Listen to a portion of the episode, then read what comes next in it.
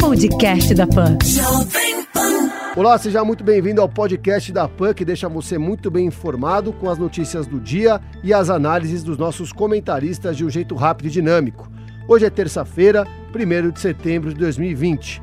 Ouça agora os destaques comentados por Joel Pinheiro da Fonseca e Rodrigo Constantino. Mais uma vez, o governo federal vai depender de autorização do Congresso para investir, pagar salários e programas sociais. A proposta de orçamento de 2021 prevê a emissão de títulos públicos no valor de mais de 453 bilhões de reais para o governo não ferir a chamada regra de ouro. Após repercussão negativa, o governo federal volta atrás e a educação terá mais recursos do que a defesa em 2021. Proposta de orçamento enviada ao Congresso prevê 116 bilhões de reais para os militares e 144 bilhões para o ensino. Rodrigo Constantino. Pois é, isso aí está muito mais para uma narrativa do que para uma análise concreta dos fatos, né? É como se o governo investisse mais em defesa, era porque ele não está priorizando educação. E não tem nada a ver. Você tem que levar em conta que o MEC tem algo como 300 mil funcionários, enquanto que as forças uh, militares têm 360 mil, tem 20% a mais de quadro de pessoal. E isso é o fator, é o item que mais pesa no orçamento. Então não é porque o governo é, é, está priorizando a defesa ou a educação, dependendo do orçamento ser, em termos gerais, maior ou menor. Mas a narrativa era essa e o governo cedeu. E conosco também, Joel Pinheiro da Fonseca. Olha, esse orçamento que o governo apresentou vai ser o palco da guerra que vai definir o futuro do Brasil, pelo menos aí pelo próximo ano e no curto prazo, se a gente tem alguma chance ou não. A gente discute muito sobre o que o governo escolhe gastar aqui ou ali, mas para mim a principal mensagem desse orçamento é 93,7% do que está sendo gasto ali são gastos obrigatórios. O governo não tem nem poder sobre mudar isso aí. A discussão é toda sobre 6,3%. E o governo já considera que ele vai vencer a batalha das desonerações de folha de diversos setores econômicos, está no Congresso. O Congresso pode derrubar, daí o governo vai ter menos dinheiro ainda para gastar. Então, toda a discussão orçamentária do Brasil, acho que é legítimo, as pessoas levantam indignações, o governo aumentou muito pouco o salário mínimo, o governo vai levar o investimento para o menor nível histórico, todas são indignações legítimas, mas todo mundo que vier dizendo que quer gastar mais alguma coisa tem que olhar para essa realidade e dizer de onde vai tirar o dinheiro. O Ministério Público do Rio de Janeiro conclui investigação sobre suspeita de rachadinhas no gabinete de Flávio Bolsonaro na Lerge. O caso foi remetido ao Procurador-Geral do Estado, Eduardo Gussen, mas o senador alega que a apuração já estava paralisada. Após terminar a agenda de trabalho, Jair Bolsonaro passa pelo serviço médico da presidência. Mais tarde, de volta ao Palácio da Alvorada, o presidente conversou com apoiadores e disse que estava cansado. Jair Bolsonaro recebe hoje líderes partidários para apresentar a proposta do programa Renda Brasil. O plano é a aposta do governo para substituir o Bolsa Família, mas já foi adiado pelo presidente, que insiste em ampliar os valores dos repasses mensais. Pois é, a dificuldade aí vem justamente do fato de que o cobertor é curto. O presidente pode estar sensibilizado com a situação é, daqueles mais pobres e mais vulneráveis no país, ele pode ter a intenção genuína de ajudá-los, ele quer tornar esse programa um programa maior do que o Bolsa Família, mas tudo isso esbarra no limite do teto dos gastos públicos, ou seja, o limite orçamentário.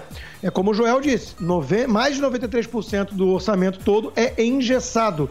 O governo não tem muita margem de manobra. Daí a necessidade de retomar o quanto antes a agenda de reformas estruturantes, porque só isso vai estancar a sangria fiscal, sinalizar que na frente nós não vamos implodir com esse sistema e isso vai permitir, então, talvez um pouco mais de transferência de recursos para os mais pobres. Pois é, e o Paulo Guedes tinha proposto que, para fazer o Renda Brasil, o governo diminuísse, eliminasse outros programas de transferência que são menos eficientes, como abono salarial, seguro defeso, o próprio Bolsa Família. Então, tira desses e junta tudo num novo programa, o Renda Brasil.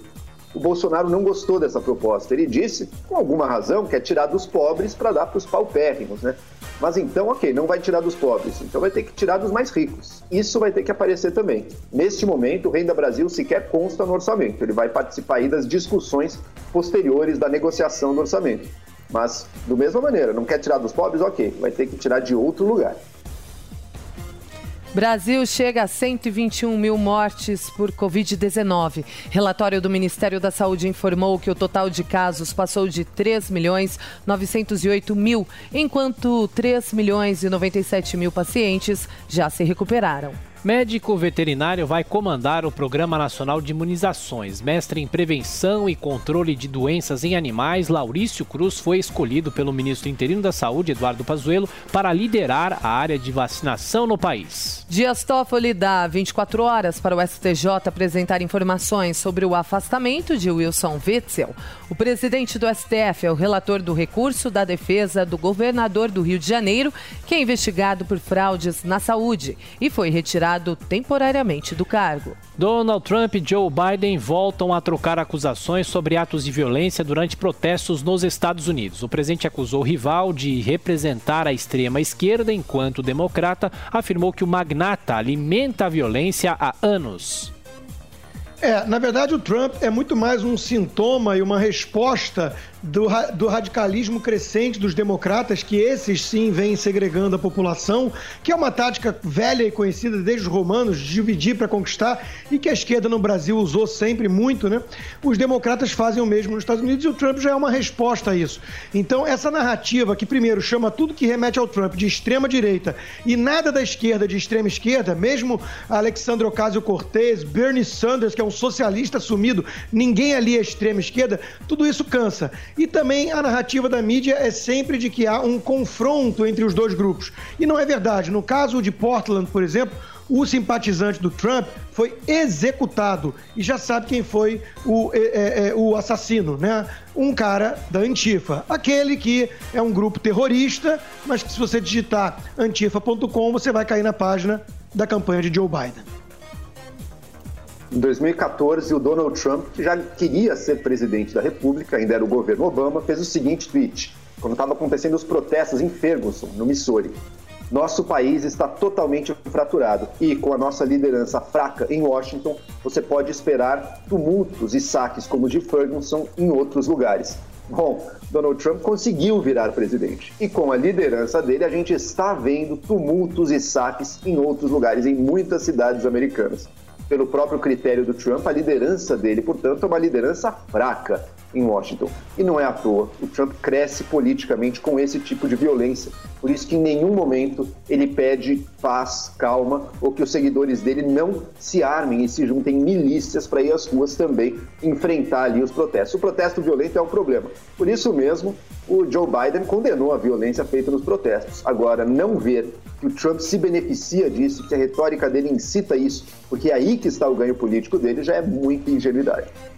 Joel, o Trump ofereceu a Guarda Nacional e foi o governador de Wisconsin, por exemplo, de Kenosha, que recusou. E, aliás, o governador de Wisconsin, que é um, um, um, sujeito da elite branca democrata, como é o grosso do Partido Democrata, né? É a elite branca que fala em nome das minorias.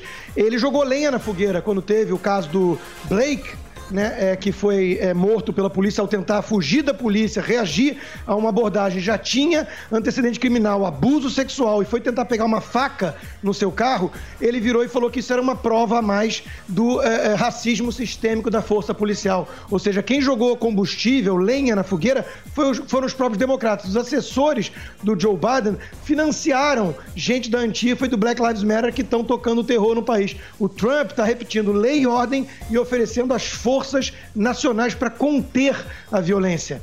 Quem está estimulando Rodrigo. a violência, mas talvez percebeu que passou dos limites, porque isso está se revertendo em, em uma perda eleitoral grave, foram os democratas. Rodrigo, antecedentes do Blake e todo o resto não tiram o fato daquele vídeo que todo mundo assistiu, que ele de fato é executado pelos policiais.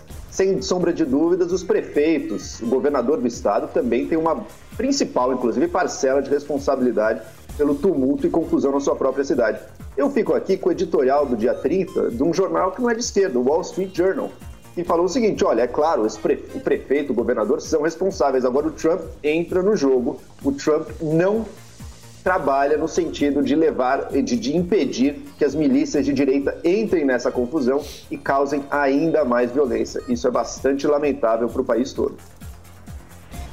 Corinthians completa hoje 110 anos e anuncia a venda dos naming rights da Arena de Itaquera. Empresa do setor farmacêutico fechou acordo com o Timão pelos próximos 20 anos.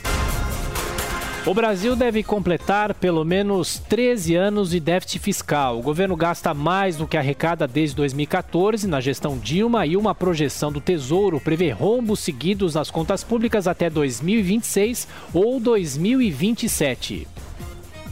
Esse é o quadro lamentável que temos do, da hipertrofia estatal no Brasil. E vale notar que estamos falando aqui de déficit primário porque na verdade você tem que incluir a conta do, do, pagamento de juros, né? Pensa numa família, imagina que a gente fizesse conta ignorando quanto que a gente paga de juros, né? Então, na verdade, o Brasil precisava ter é, um superávit primário muito maior, que é déficit enorme, para poder é, ir abatendo o endividamento público, que já está chegando a 90% do PIB, que é um patamar assustador para pa países emergentes. Daí a necessidade de retomar o quanto antes as reformas estruturantes. Precisa estancar a sangria fiscal, o Estado brasileiro precisa reduzir drasticamente o seu escopo de atuação, privatizar inúmeras estatais, reduzir gasto, uh, caso contrário, a, a trajetória é explosiva. Pois é, no orçamento para 2021, o previsto já é um déficit primário de 237 bilhões de reais. É uma conta grande, portanto, isso não vai ter pandemia e isso já supõe que não vai ter a renovação aí das desonerações em diversos setores da indústria. É um dilema, é um desafio difícil para o governo, porque vai exigir que o governo Bolsonaro faça algo que ele em geral não gosta, ser malvado e dizer, olha, eu vou fechar a conta aqui. A gente vai cortar gastos aqui. Nenhum governante, na verdade, gosta de ter esse papel, né?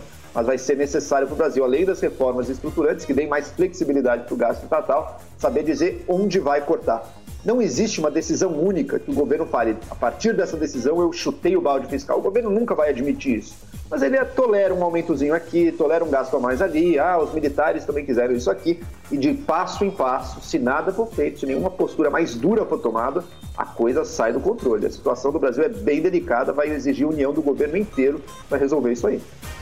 Salário mínimo deve passar mais um ano sem aumento real. O governo propôs apenas o reajuste pela inflação, com o valor subindo dos atuais R$ 1.045 para R$ 1.067 em janeiro de 2021. Isso é aquele tema que muita gente lamenta porque olha o valor absoluto do salário e acha que isso não é condizente com uma vida digna. Só que precisa de algum conhecimento de economia para saber que aumentar o salário mínimo na canetada não gera o efeito desejado. Primeiro que temos uma indexação muito grande, isso aí é usado para várias outras contas e explode ainda mais aquilo que falávamos, que é o gasto público. Segundo, porque você cria distorções. Você aumenta o salário mínimo e primeiro o Brasil tem uma dimensão continental com realidades muito distintas. O Piauí, o Maranhão não tem a mesma realidade de São Paulo ou da região sul. Segundo, que você gera informalidade ou mesmo desemprego. Tanto é verdade que mesmo os mais populistas não pregam um salário mínimo de 10 mil reais. Por quê? Porque eles sabem que isso teria várias consequências. Então, não adianta achar que vai subir o salário na base da canetada do governo. Tem que aumentar a produtividade do trabalhador. E isso se faz com reformas, com ensino técnico e com mais liberdade econômica. Após atrasos, o censo deve ser realizado em 2021. O governo federal separou 2 bilhões de reais para a pesquisa demográfica feita pelo IBGE. Vacina contra a Covid-19 pode ser distribuída no Brasil no início de 2021. Essa é a previsão do Ministério da Saúde, caso o imunizante da Universidade de Oxford e da AstraZeneca passe por todos os testes. A nota de 200 reais será lançada e já começa a circular amanhã. O Banco Central confirmou que encomendou 450 milhões de unidades da nova cédula, que terá a imagem do lobo guará. Senado e Câmara debatem propostas para derrubar portaria do governo que dificulta o aborto em caso de estupro. O novo texto publicado pelo Planalto prevê que a polícia deve obrigatoriamente ser notificada e que a equipe médica apresente exames de imagem do feto ou embrião. A Constituição brasileira garante o direito ao aborto no caso de estupro. E se a mulher foi estuprada, teve essa violência, um dos primeiros cuidados a ela, caso ela assim deseje, é justamente o aborto, caso ela tenha engravidado. Você colocar obstáculos a isso, um argumento moralista, é de uma crueldade inimaginável e totalmente desnecessária e que só vai dificultar para muitas mulheres terem acesso a esse direito.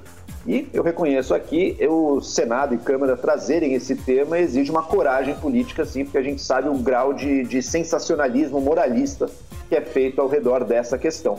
Eu não esperava ver isso sendo discutido abertamente ali. Funcionários da Prefeitura do Rio de Janeiro fazem plantões na porta de hospitais para atrapalhar o trabalho da imprensa. Servidores também intimidam pessoas que tentam denunciar problemas na rede pública de saúde. Hamas anuncia acordo para interromper agressões diárias com Israel. O grupo que controlava a faixa de Gaza aceitou a proposta mediada por um emissário do Catar, que se comprometeu a ajudar os palestinos.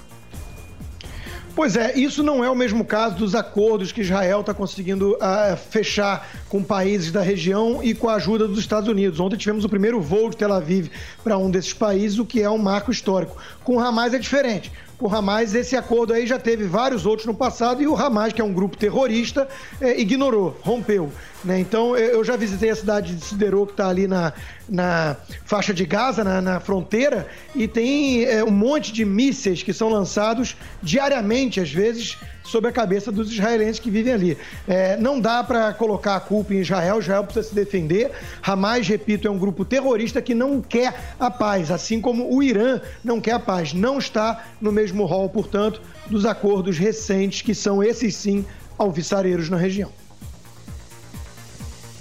E mesmo assim, Israel ter algum acordo com Hamas, embora a gente conheça o histórico de acordos não cumpridos, é um sinal positivo para o país, que parece que, com auxílio de outros países árabes, e isso acaba importando para o Hamas, porque ele sabe que a própria existência ali da Palestina vai depender também de alguma boa vontade do mundo árabe, isso nos sinaliza que, quem sabe, a gente pode estar vendo dias melhores pela frente aí para Israel e para a paz na região. O governo paulista dará pagamento extra a professores para reabrir escolas nesse mês. A Secretaria Estadual de Educação também cogita contratar mais docentes para reforçar o retorno das atividades presenciais. Brasileiros estreiam hoje no US Open, primeiro Grand Slam de tênis desde o início da pandemia. Thiago Monteiro encara o cabeça de chave número 15, o canadense Félix Auger-Aliassime, enquanto Thiago Wilde enfrenta o britânico Daniel Evans. Esse foi o podcast da PAN, que deixou você muito bem informado com as notícias do dia e as análises dos nossos comentaristas de um jeito rápido e dinâmico. Podcast da Pan.